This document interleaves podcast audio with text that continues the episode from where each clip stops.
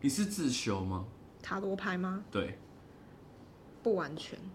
你有去找老师上课？因为我那个时候开始学塔罗牌，是因为我那个时候拍的电视剧，我的角色是一个会算塔罗牌的人。哦，对，你有在演艺圈打滚过很长一段时间，很长一段时间现在还在吗？现在不在啊，我已经 退，我已经隐退 了，从目前隐退。所以是那时候因缘际会，然后就对，可是其实我小时候就很喜欢神秘学的东西，然后不是金石堂都会卖那种，现在回头看觉得很丑的塔罗牌， 但是也清水灵子也也什也么说的。有，我就是我就是有那一副，但我现在不知道它去哪，可我就会买那种一盒哎、一盒。可是我觉得清水灵子那一部很美、小时候我喜欢那个画风，但那嗯现在已经不是我的菜。那个就是我们那个年代的少女漫画会有的画风 yes，对，但很酷哎、我觉得那时候我那时候也有买，可是我我真的那时候没有慧根，我也是啊，我那时候应该就是时机还没到吧，所以嗯读了也读不进去，然后也没有觉得可以用它。真的是到那个时候，为了准备那个角色，才突然发现，哎、好像现在可以了，这样。哦，那是一个嗯直觉。对，那你是从自修开始吗？其实就是有有老师教，可是他教他就是没有一个太完整的过程，就是比如说他只是讲了，而且他我记得他那时候只讲了就是大密仪的排意，他甚至也没有讲小，因为没有时间嘛。哦，因为哦，因为因为那个塔罗牌有七十八张，然后对其中有二十二张是大牌，我们简称大牌，然后对五十六张我们简称小牌，所以你那时候只学大牌的。对，就先从那个开始，他就是只讲了，比如说每个牌的牌意，塔罗牌是什么，历史大概怎么样，然后占卜的时候大概会做什么事。你知道我光我我那时候去上课的时候，光讲大牌加小牌，我上了六周的课，一周三个小时，哇我哦，上了十八个小时，我才把大牌跟小牌的那个叫什么含义给上完。嗯，我们老师是一个很啰嗦的人，但他非常会教，对。所以你那时候上完课就开始学帮人家学，呃，开始尝试帮人家算了吗？对，因为其实上课的当下就有练习，嗯，比如说老师问我一个问题，然后我抽三张牌，因为最简单的牌阵就是三张嘛，你说时间治疗，对，然后抽完以后就解，然后我那时候很夸张，我觉得这件事情超费力的，就是因为我只是解完一个很简单的题目，我就抽了三张牌，我就可以睡一个下午。我也是，我一开始就想说，干这怎么搞啊？妈的，这有够累，超累我怎么弄？ 那你后来怎么调回来的？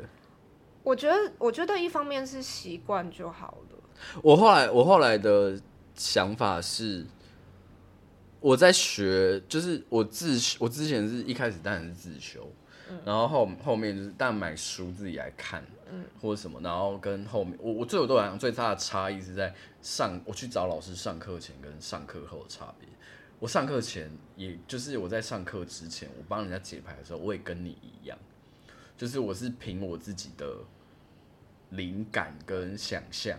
然后跟脑力激荡，跟一直不断的在看图截图这件事情去去回应人家，然后我发觉那个状态的我超级耗能的，而且那个状态我就是时好时坏，我有时候会一开牌我就跟对方说，我现在没有办法帮你看，我们改天。嗯，可是我上完课之后，我发觉是那个知识知识量足了之后，你会对于每一张牌，你会自然而然的就辨认它是什么，你会有个自然的辨认的状态。嗯，然后你从那个辨认的状态，你知道你的每一个东西它应该要在什么位置，或者是每个东西它在哪个位置，或者什么含义的时候，你那个基本的架构先跑出来之后。你在解牌就不会这么费力，所以我后来解牌也是，你是习惯之后没那么费力嘛？我是学了之后没那么费力。对，但我我觉得就是知识量起来也是很重要的一件事情，因为嗯每一张牌它都有它比较固定的几个意思嘛，所以那个其实你知道你就不用想，不用想就已经先省了一点力气。哦，真的欸哎，对，但是因为我觉得我很难避免在读牌的过程里面不去接讯息，哦，我也我会，我没有办法用完全用理智来解这个牌，我跟你说，我昨天在帮一个朋友，也不是我朋友，一个网友算牌的时候，嗯，我就觉得很奇怪，因为他整个人状态是好的，嗯，可是牌面的整个牌阵的含义全部都是很负面。负面嗯的。可是有一个很妙的状况是，他自己心态的那一张牌是一张本来牌意就很负面的牌，可他其他牌啊，全部都是逆位，可是全部导正之后，含义都非常好。嗯，我那时候就想说，哦，所以。你这副牌给我的讯息是要叫我帮他把他的心态导正，嗯，而不是这个状态真的会如他，就如这个牌阵所显示的会是一个不好的结果，因为它的结果牌是什么，知道吗？嗯，皇帝逆位，哦，然后他的他的建议牌是皇后逆位， 然后还要问事业的发展，然后我就想说，可是他的心态是宝剑九，就是噩梦牌，嗯，所以我的想法就是，如果你把你的噩梦导正了，你其他东西就会导正，就是他的事情可能是他自己，比如对说然后他要破除恐惧或者是一嗯些预预测立场，他的状况其实就可以很好。对，然后我在想说，我可以这样去解释吗？为什么不行？可是好像就非得这样解了，对啊，我就觉得很可怕。我上次还有解到一张一一副牌是，我建议这两个人如果要修复感情，最好同居。我也常常算到这一种、欸就是他会给你一个答案，是你觉得哎，很意外。你要这样跟人家讲吗？真的？吗？你确定人家听得进去吗？对啊，而且因为我我们的价值观，我就会觉得说，我就是不喜欢同居的人，我就觉得同居事情会很多人，然后你要叫人家同居，然后后来我我我发觉哦，他们的议题真的是因为生活不同步，嗯，所以如果同居就会改掉生活不同步的这个问题。对所以对他们来讲，maybe 同居真的对，是好是事。个方法可以尝试。这样，所以你是韦特系的，我是韦特的，那你有看过？你有去学过其他你说托托特？特吗？我没有去学，可是我有去给其他老师占卜的时候，老师是用托特的牌，然后那个时候我是，就是我也已经是开始接案的 reader 了，所以对，他在翻的时候，我就会就是偷看嘛， 就是就是看看这样，然后就发现哇，感觉是另外一个世界嘛。对啊，我我觉得是另外一个世界，我觉得我完全没有办法看懂可。是托特的解读的方向或者是什么？你比较心灵吗？比较抽象吗？我觉得可能没有分，因为我而且我记得我那个时候问的事情也很很世俗的事，只是、嗯，只是因为跟感情有关，所以我自己有点卡住，我才去问别的老师。哦，嗯，对啊，但是因为我觉得托特的那个牌面，而且你知道托特的小哦托特牌牌是长得很恐怖哎、而且托特的小牌是没有图画的，它就是比如说宝宝剑八，它就是八支八支宝剑嗯剑，对，它没有其他的意思。那我我会觉得那个东西对我来说就很难哦，因为它没有图像可以让你辅助去，对，联想。嗯，那你有学过其他的牌吗？其他的牌。看过其他的牌，比如说什么大天使啊，哦，你说神谕卡那一种吗？或者是一些什么什么力量动物的啊？神谕卡跟力量动物的牌我都有，可是我觉得神谕卡很简单啊，神谕卡就是你不用通灵，你就是一个普通人，你都可以自己抽，因为你它反上正面有一段话是不是对，啊，上面会写很 多字，大家就自己看啊那。个其实不不不太需要解读的能力吗？对，那个不太需要。所以你你觉得你到现在为止觉得最需要学的还是塔罗？对，但你有听过雷雷诺瓦吗？雷诺曼，啊，雷诺曼，雷诺曼，雷，对，就大家跟36我一章起的那个念一次雷诺曼， 雷诺曼，好难念。对啊，好难念哦。哦，他只有三十六章，我不知道，因为我以为他我记得是36跟章我以为他跟扑克牌是一样，因为他五十还是五十四张因为它上面有扑克牌的，的的的符号。对，可那是个我那个我就也真看不的懂对那个我也看不懂。我现在还是就是只有在塔罗的世界里，我就是有的时候去买牌的时候，然后嗯就会觉得、哦，好可爱，这一副拿起来看，呃，就是雷诺曼嗯 放下，我无法。那你有买过那种牌是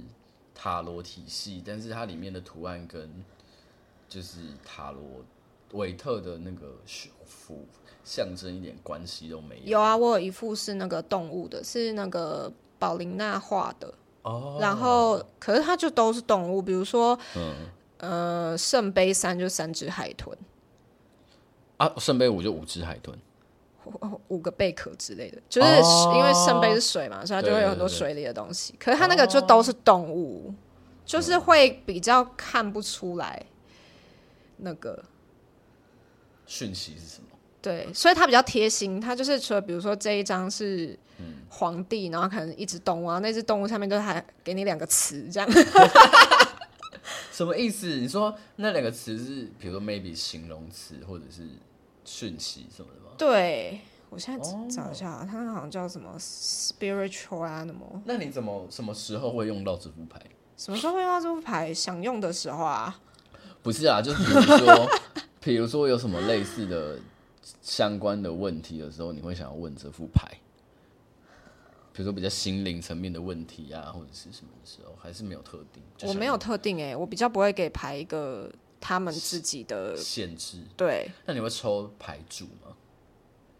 你说好几副牌连在，就是不是啊搭在一起不是的啊就是那种，一副牌买来的时候，你会去抽它的哦会会会大牌跟小牌是谁吗？会，我会抽，我会抽，看看心情抽个一到三张，那你什么最多？什么意思？就是你你抽到的哪一张牌的那个最多？好，我现在想不起来欸、因为我是正义最多，真的假的？你很常抽到这一张是不是？我抽大牌的时候，我抽牌组的时候超容易抽到正义的，我正义应该有两三副了。我真的不太记得哎、而且因为我嗯是每每买怀新的牌，然后就会你会有一个就是 open deck 的 ritual 嘛，就是你有个仪式，然后那个仪式里面我就会抽，然后抽完之后我就会写在我的笔记本里面，对笔记本里我也面，是所以我真的不会记它是什么。啊，你不会去记哦。对，我有时候如果对方的问题很严重的时候，我会回去翻一下那个这副牌的老大是谁，然后哦稍微的去看想一下哦，如果他问的问题可能跟哦可能跟法律有关，那我可能就会用跟正义有关的牌的的那一副啊。如果他问的问题是那种需要做决定的牌，我可能也会用正义牌。哦，对，然后有时候我有时候我的那一天比较皮，或者是我那一天 就是比较想要乱解的时候，我就会拿那个愚者的那一副。嗯，对我我我的看心情有一点比较像是这样啊，有时候就真的就是纯看心情就随便拿，但是有一副我绝对不会拿出来用的是死神那一副。那你那一副后来都拿来干嘛？我那一副本来就是因为那时候买了一本书叫《塔罗密典》，嗯，然后那本书里面有一个专门的塔罗牌，嗯，然后那时候后来去上课的时候，我就我就我们老师就在介绍这本书，然后他就说，哎、我就说哦，我有买这本呢、然后他就说，那你要不要买这副牌？然后就拿买回去，顺便可以研读。然后我就想说，哦，好啊，结果买回来家来抽那个开牌仪式，妈抽到死神。我想说，嗯，好，这副牌就是拿来念书的，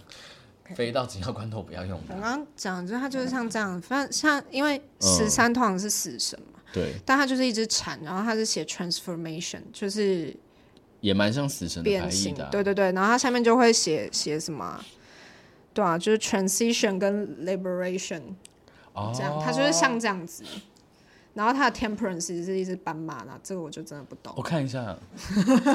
，Temperance 就是节制牌吗？对，节制牌它的讯息写的是平衡跟旋律哦，harmony 是旋律吧？和谐和谐嘛，就是它的给的关键字是对的，只是上面那只动物，跟它的关系是什么？对啊，是什啊么？？那个斑马可能就一黑一白吧，很有道 理一黑耶，很哎有一道白要去理。 balance 那个阴阳的能量。 那你你你你觉得为什么那么多的神秘学的工具里面，你最有感觉的是塔罗牌？还是因为塔罗就是真的以前在我们那个年年轻的时候，在台湾就真的是很红。我觉得真的对啊，就是这样吧，因为小时候你也不会去接触到什么别的，像什么卢恩符文或者什么那些。哦，小时候真的没有听过卢恩符文呢、嗯，卢恩符文我好像到高中、大学才知道有这个东西。我是大学毕业之后才知道卢恩符文，然后灵数好像是从我们小时候开始被推广出来。可是灵数，我就很无感啊我，超级无感的。而且我很讨厌数学，哦我上所以完我了 不会。我上完了，虽然我的虽然我的老师听到这这一段不要来骂我，就是那时候因缘际会就去上了一整期完整的就是生命灵数的课，嗯，而且我还上了三个月吧。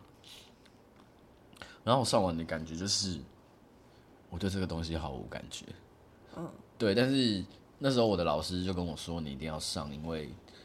他说神秘学以以他的那个年代学的角度而言，他说西方的三大神秘学就是塔罗牌，然后占星学跟生命灵数。他说这个是三大基础，你一定都要会，而且他们彼此是互通的。我可以理解，就是哦，灵数有通到数字，所以有通到塔罗，然后也有通到占星的可能后天宫位的部分，然后塔罗也有通到占星嘛，因为每一张大牌它其实都有对应的一个星球行星或符星号座，对，对对，但只是我就觉得哇，我真的对灵数无感，毫无感觉。我也是超无感的。你是几号人呢、我忘记了欸怎么算啊？就是把每一个都加起来，是不是？对啊，现在来算，你你你你先你先你你生日是几号？十二月七号，七号，所以你是七号，所以是战车，所以天性是战车人，或者是七号人一。加九加九加，你确定要在这里公布你的一加二加生零日吗加七，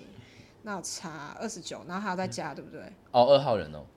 二十九就是十一啊，十一就是二号人哦啊，哦，对啊，但你是全改改那叫什么改变过的二号人，就是你人生会经过某一个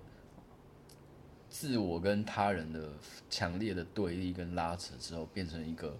懂得配合别人的人，而且你的人生旅程懂得配合别人，对，而且你的人生旅程，就是因为因为二号就是你的生命灵数是二号人，其实二号有点像是你的人生最后会达到的一个状态。是什么？对，所以我们会从生日数去，就是你的人生旅程。如果以生命灵数来讲的话，它有点像是从你的生日数会走到你的生命灵数，所以你的旅程就有点像是一个七号人走向二号人的过程。嗯，所以你就是从一个一直不断怀疑人生的人，然后不断学习，不断的自我辩证，觉得自己跟这个世界是和就是怀疑世界，甚至痛恨世界的人，变成一个懂得配合别人，然后需要人陪伴的人， 听起来好哀伤哦，会吗？就是从一个阳性因为能我不量的想人变成阴性的人，不想要配合别人啊，但是你最后会懂得理解为什么你需要一个人在你旁边的这一个哦真谛。哦，啊，像我就是从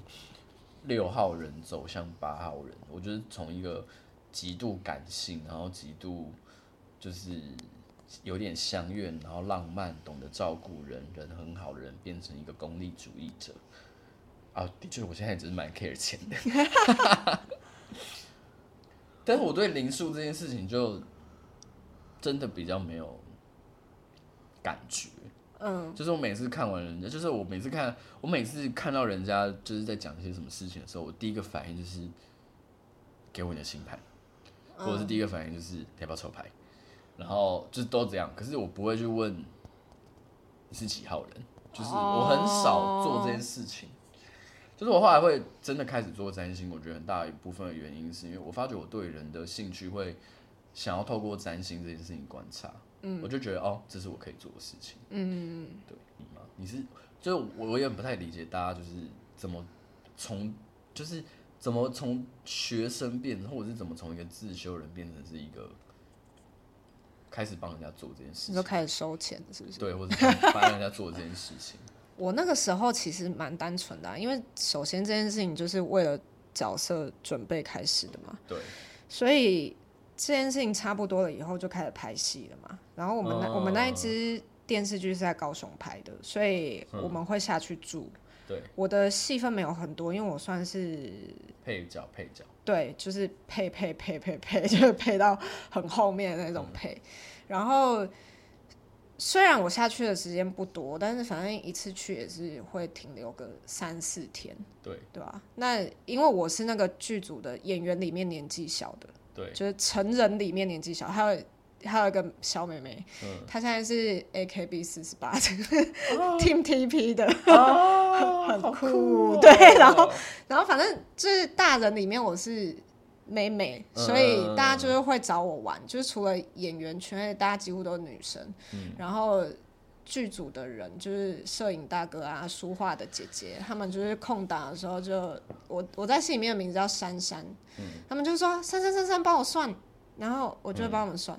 结果抽了几个，哦，干我好像很准，就是我懂，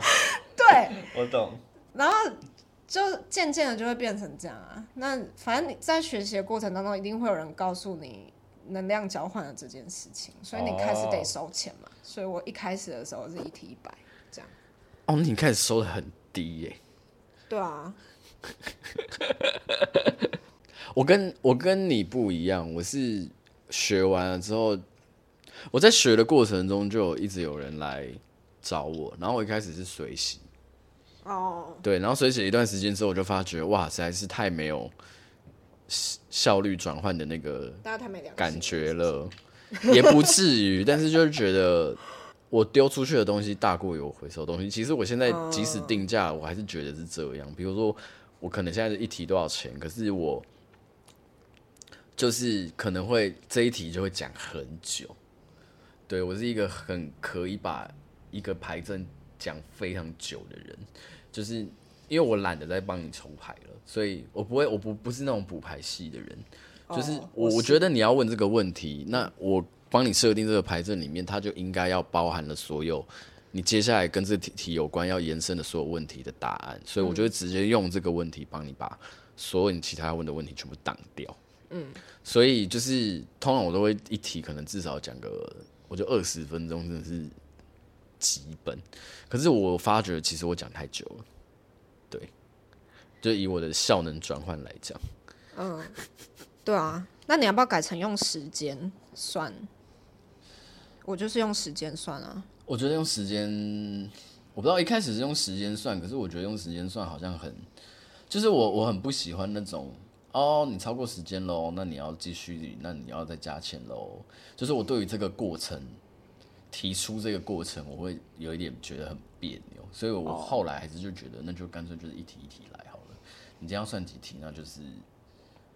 就几题，而且我也没有那么多时间跟能量陪你那边好。对，所以我我基本上比起星盘对我来讲，它是一个比较正式的准备过程之外，我抽牌这件事情，其实我觉得我状况蛮蛮随缘的。